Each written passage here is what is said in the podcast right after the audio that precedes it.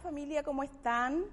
Eh, es un gusto compartir con ustedes eh, este tiempo y quiero compartir con ustedes este mensaje que le puse por título Cobre en ánimo. esta historia se encuentra en Hechos 27.1. Pablo, eh, para poner el contexto, la historia la protagonizó Pablo. Pablo está en un barco eh, que, lo iba a llevar a, Roma para ser eh, presentado ante César y ser juzgado como romano. Pablo en este barco iba en calidad de preso. Acá en Hechos 27:13 comienza la acción. Un viento huracanado que se llamaba Euroclidón comenzó a azotar la nave. Una tormenta no menor, gigante, empezó a desatarse.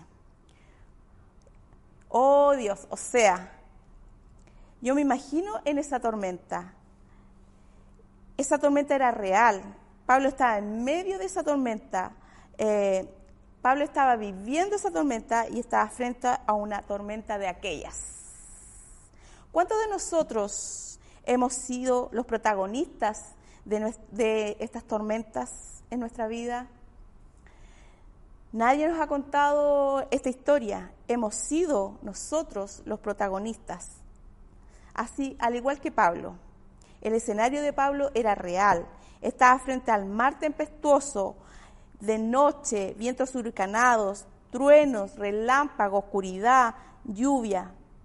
Imagínense, imagínense por un momento eh, la, la escena.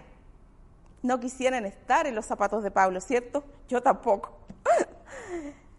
Pablo, este hombre valiente, que hablaba de Jesús con valentía, que no tenía miedo a ser azotado por, o ser encarcelado y defendía este evangelio con pasión. Este Pablo, que hablaba con pasión y valentía, tuvo miedo, perdió el ánimo, estaba lleno de temor y se levantaron en su mente pensamientos negativos, pensamientos que no provenían de Dios, la desesperanza lo invadió. Pensó, me voy a morir. Lo mismo pasa con nosotros. Cuando nos encontramos en tiempos de tormenta en nuestras vidas, nos, llevamos, nos llenamos de pensamientos negativos, de temor, de angustia, de desánimo y decimos lo mismo que dijo Pablo, yo creo, me voy a morir. Yo creo que Pablo, al ver esta situación, comenzó a orar, comenzó a clamar, comenzó a llorar, no sé, Estoy parafraseando la historia, por favor. Eh, yo creo que Pablo no estaba quieto eh, en, su camarote abajo eh, diciendo, oh, que pase la tormenta nomás porque yo estoy segura acá. No, Pablo estaba con mucho temor, con, mucha, con mucha incertidumbre, al igual que nosotros cuando pasamos por tormentas, ¿cierto? yo creo que Pablo estaba tan desesperado que, hizo estas acciones. Señor, por favor, sálvame de aquí, sácame de aquí. Lo mismo que nosotros decimos. Y Dios, y Dios que es tan bueno, que en su finito amor le manda un ángel a Pablo. Eso está en Hechos 27, 23. Para decirle, Pablo, no temas, aún tienes que compadecer donde César Pablo, no temas, aún tienes que compartir a otros el Evangelio de Jesús resucitado. No temas, tienes que animar a otros. Pablo, no temas. Y Dios te está diciendo en este tiempo, en tus tiempos de tormenta, no temas. Yo estoy contigo. Pablo, al escuchar al ángel del Señor que le había mandado, cobró ánimo, volvió a confiar, se llenó de valor fortaleció su espíritu. ¿Y sabes qué pasó?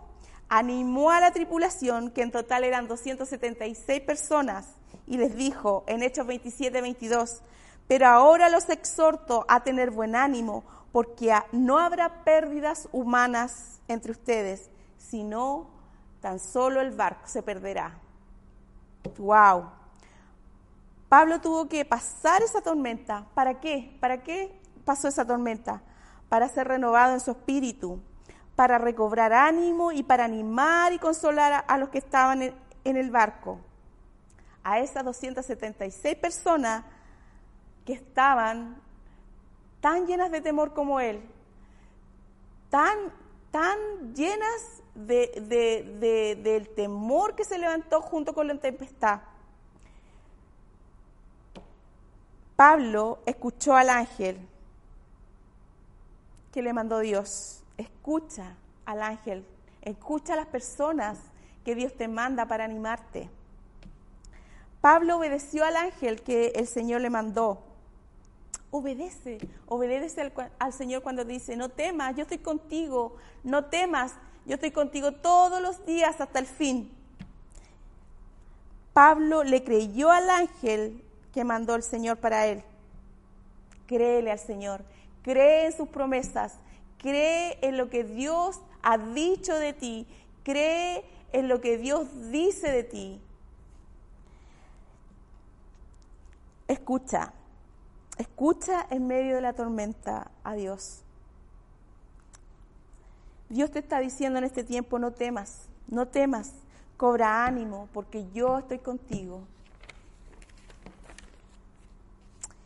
En medio de la tormenta, cualquiera que sea tu tormenta en este tiempo, económica, de enfermedad, con tu familia, con tus hijos, escucha esto. Cualquiera que sea tu tormenta, escucha la voz de Dios.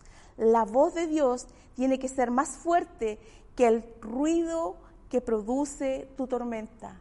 La voz de Dios tiene que ser más fuerte que los vientos que se levantan contra ti.